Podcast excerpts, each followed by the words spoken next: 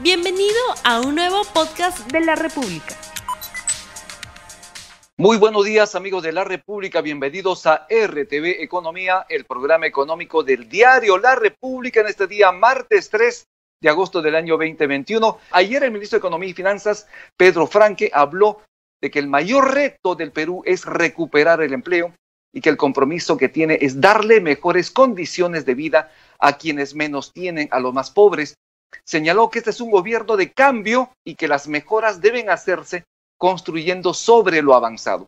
El reto, insistió, es darle empleo a la mayor cantidad de peruanos, de hacer lo mejor posible para que la gente más vulnerable y la que más sufre tenga las mejores condiciones de vida posibles. Tengo ese compromiso, dijo el ministro Pedro Franque ayer, tras recibir la posta de su antecesor Waldo Mendoza en el Ministerio de Economía y Finanzas, y obviamente habló también de un mejor Estado para darle mejores servicios a los ciudadanos y para tener un mejor futuro, un mejor país. Sobre este tema vamos a hablar el día de hoy con Elmer Cuba, a quien justamente ya tenemos en la línea. Muy buenos días, economista Elmer Cuba. Hola, ¿qué tal, Romy? ¿Qué tal? Muy buenos días. Eh, doctor Elmer Cuba, en principio, ayer el ministro Pedro Franque, como usted seguramente lo ha escuchado en la introducción del programa, también se ha reunido con Julio Velarde, presidente del Banco Central de Reserva, y es muy probable que continúe al frente del BCR. ¿Qué tanta tranquilidad en los mercados genera la presencia de Julio Velarde en el Banco Central de Reserva y también de la presencia de Pedro Franque en el Ministerio de Economía y Finanzas? Bueno, de confirmarse, ah, eh, digamos, esa noticia, sería positiva, por supuesto, no hay ninguna duda que el país necesita hoy día cierta estabilidad en el corto plazo, tanto por el lado fiscal, ver a alguien que no va a arriesgar la, solvencia fiscal de Perú y por el lado monetario, eh, justamente la, imagen de Julio Velarde de transmitir una, una, fuerte presencia en el manejo monetario en los últimos años. ¿no? Esa continuidad en, la parte macroeconómica sin duda es una condición necesaria para evitar que Perú comience a retroceder en el aspecto económico de crecimiento. Y digo necesaria porque lamentablemente no es suficiente, porque tenemos eh, que la política económica se hace en varios ministerios, salud, educación, etcétera, y la configuración política del nuevo gabinete eh, ha, complicado severamente las expectativas de los, del sector privado, ¿no es cierto? Eh, la única manera, como ha dicho el ministro Franklin, de mejorar el empleo y los salarios y bajar la pobreza es el crecimiento económico. Y ese está en duda, porque no basta la estabilidad macroeconómica, es decir, un dólar estable, una inflación estable, un déficit fiscal eso, este, contenido, son condiciones mínimas para, el crecimiento, pero como digo, no son suficientes. Si no despiertas nuevamente las expectativas positivas de los privados, no, el crecimiento no está asegurado y por lo tanto bajar la pobreza como ha ocurrido en los últimos 20 años o mejorar los salarios y los empleos está en duda. Por lo tanto, se requiere eh, que el, gabinete nuevo dé señales claras de que se va, se va a mantener lo, central. Y lamentablemente ahí no está claro nada, porque el mismo presidente de la República quiere cambiar la constitución, no sabemos en qué dirección, podemos intuirla. Mientras eso se mantenga, no hay manera de reactivar la economía en, el corto plazo. A propósito del asunto de la presencia del Estado, eh, Pedro Franque señaló que en este, este es un gobierno de cambio y que las mejoras deben hacerse construyendo sobre lo avanzado. ¿Qué reflexiones tiene para usted esta frase? No, sin duda, Perú ha avanzado mucho, ha reconstruido su sistema tributario, ha reconstruido el gasto público, ha creado un ministerio de, inclusión social donde, se manejan los programas sociales. Eso es lo que se ha avanzado en, esa materia. También ha aumentado fuertemente el gasto promedio en, gasto per cápita en salud, en educación, pero todavía falta dar un salto cualitativo en la mejora del servicio. Y eso está detrás del voto del profesor Castillo, ¿no es cierto? Eh, es, esa población que ha estado postergada por décadas está esperando una mejor este, acción estatal y la única manera de poder este, satisfacer esas necesidades y esas demandas es con mayor crecimiento económico, que a su vez permite mayor, mayor tributación. Ese es el tema central, lo que está en duda en los próximos cinco años, si el Estado va a poder captar nuevos ingresos fruto de un nuevo crecimiento y si, si se va a poder generar nuevos empleos. Entonces, claramente estamos viendo, estamos viendo todas las señales estos días para ver qué día formamos, pero todavía envuelve fuerte las expectativas que ha sido negativo, ¿no? Lo digo porque... Ah, hay una especie de espectro distinto de varias izquierdas en el gobierno. Hay tres partidos políticos ahí, quizá cuatro, Perú Libre, eh, el Frente Amplio, junto por el, junto por el Perú, y otro más que ahora no, no me acuerdo. Este, y, entonces ahí claramente hay, hay una presencia de los partidos principales de izquierda de Perú cuyo único mínimo común denominador es el cambio y mejora de los pobres, pero no está claro el instrumento. Uno, para unos el instrumento es romper el modelo económico y para otros es construir sobre lo avanzado. Entonces, claramente hay una tensión al interior del gobierno que se va a resolver en las próximas semanas y meses. Así es. Eh, precisamente el presidente Castillo en su discurso al Congreso, obviamente el discurso a la Nación, señaló, él ha negado todo tipo de confiscación de los ahorros, de las propiedades de los peruanos, ni mucho menos habló de estatización. Eso está descartado, según él. ¿Qué opina usted de ello? ¿Le cree usted al presidente Castillo respecto a esta posición y a esta declaración de principios en el Congreso de la República? Más allá de creerle o no, en verdad, él no puede, no puede decir, no voy, tranquilo que no les voy a quitar las cosas, porque eso es, eso es, eso es ilegal. Hoy día la constitución peruana protege los ahorros, protege la tenencia de moneda, protege la propiedad privada. Él no puede prometer que, que, no, que, va, que va a violar la ley, ¿no? más allá que le crea o no. Y sobre creerle o no, efectivamente, digamos, él en la campaña dijo que Cerrón no iba a estar en la mesa y claramente se le ha visto en la mesa. Entonces, de credibilidad muy, muy poca, ¿no? De otro lado, nos preguntan lo siguiente, hay un serio problema con la inflación importada, porque los precios de los alimentos que llegan al país subieron de valor, de precio. ¿Usted cree que falta aplicar más instrumentos de política monetaria para evitar que la inflación supere el rango meta como ha estado ocurriendo ya en dos últimos meses? A ver, lo que estamos viendo en Perú y en el mundo en general es un fuerte aumento del petróleo con respecto a los últimos 12 meses, también la soya, el maíz, y, el, y el, trigo mismo, que son insumos básicos para el transporte, para el pan, los fideos y para el pollo, el caso de la soya. Entonces, eso está transmitido a precios en todo el planeta, en verdad. ¿no? Y, Perú también, que es un país cuya canasta de alimentos es importante.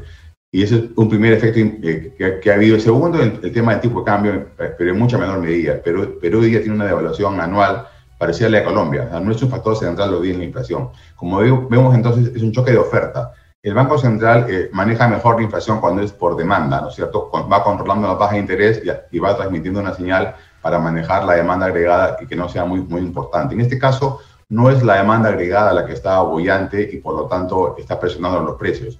Los precios están siendo presionados por un choque, un factor de oferta. Por lo tanto, hay que esperar que este choque se vaya desvaneciendo. ¿no? Lo bueno de esto es que las expectativas no, no se han disparado, por lo tanto, eh, facilita el manejo monetario. ¿no? Hablando de expectativas, justamente hemos visto recientemente que el valor del dólar, el precio del dólar ha subido, ha superado los cuatro soles. ¿Cree usted que esto se amaine este comportamiento alcista del tipo de cambio respecto a las primeras declaraciones que haga el, ministro Pedro Franque y también el, mantenimiento de eh, Julio Velarde como presidente del Banco Central de Reserva? ¿De alguna manera también podría amainar esta disparada del dólar?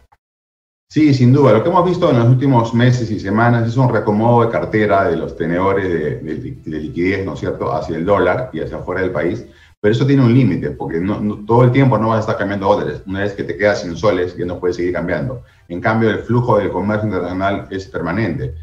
Permanentemente llegan a, Perú tiene superávit comercial y superávit en la cuenta corriente. Por lo tanto, eh, tarde o temprano, este primer efecto del miedo se, se desvanece y el dólar va a tender a caer más adelante. ¿Cuánto tiempo? apenas los agentes vean mejores señales. El caso del señor Velarde sería muy bueno, pero Franque también es una buena noticia en el MEF, ¿no es cierto? Dentro del gran espectro de la izquierda, es un economista respetado en ese, medio y fuera de él también. Por lo tanto, eh, el dólar debería tener hasta primero estabilizarse luego comenzar a caer suavemente, apenas los, agentes económicos perciban eso. el mejor indicador hoy día eso, de cómo el mercado está leyendo la, entre líneas, es el comportamiento del tipo de cambio. ¿no? Si lo vemos bajar rápidamente, quiere decir que la confianza ha avanzado.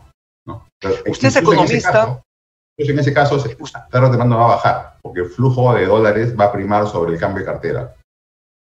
Usted es economista, hace recomendaciones económicas también a, corporaciones, obviamente, pero también, ¿qué le recomendaría a las amas de casa respecto a esta situación inflacionaria, respecto también a qué hacer con sus ahorros, qué hacer con el dólar, por ejemplo?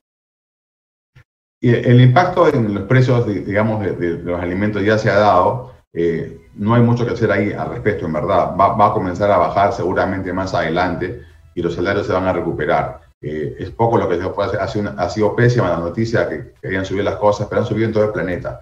Por ejemplo, el petróleo, que ha impactado también el GLP, es una realidad. Todo el mundo está pagando más por ello. Eh, la única manera de contrarrestar eso en verdad es con nuevos empleos. Nuevos empleos y mejores salarios permiten acomodar mejor el impacto en el IPC. Y nuevos empleos y mejores salarios solamente se obtienen si la economía eh, no pierde el paso. La economía peruana está muy fuerte. En lo que va del año, casi hemos recuperado la pérdida del año 2019. Y eso que tenemos sectores este, con la llanta desinflada, como turismo, como restaurantes, etc. Entonces, incluso con esos sectores que están hoy día postergados entrando a la mesa, la economía peruana debería rebotar mucho más rápido. No perdamos en esta semana las señales. Si, las señales cambian rápido, este rebote que sí viene ocurriendo va, va, a perder el paso, lo cual sería una pésima noticia. En cambio, si las señales son positivas, la economía se va a seguir recuperando y seguramente el empleo va, no va a tardar en mejorar también. ¿no? la mejor defensa para un IPC alto es el empleo y los salarios, ¿no? más que controlar precios. ¿no? Eh, una de las indicaciones que dio el presidente Castillo en su mensaje al país fue que existe lamentablemente en el país un oligopolio financiero y esto implica el cobro de abusivas y elevadas, obviamente, tasas de interés para los créditos a los peruanos. Por ello planteó que el Banco de la Nación participe en la entrega de créditos y con ello también se genere competencia. ¿Qué opina usted de esta, de esta declaración? Hay un problema de, error de, diagnóstico y un mal diagnóstico te lleva a una, mala propuesta y al final el problema nunca se resuelve. Hay sectores donde hay mucha competencia, por ejemplo el crédito hipotecario, que hoy día está más bajo que nunca en la historia, entonces no veo, no veo un problema ahí. Eh, en crédito corporativo las tasas son relativamente bajas también porque el riesgo es muy bajo. Donde las tasas son altas en, en el sector de pequeña empresa, donde el riesgo es mayor, igual de consumo.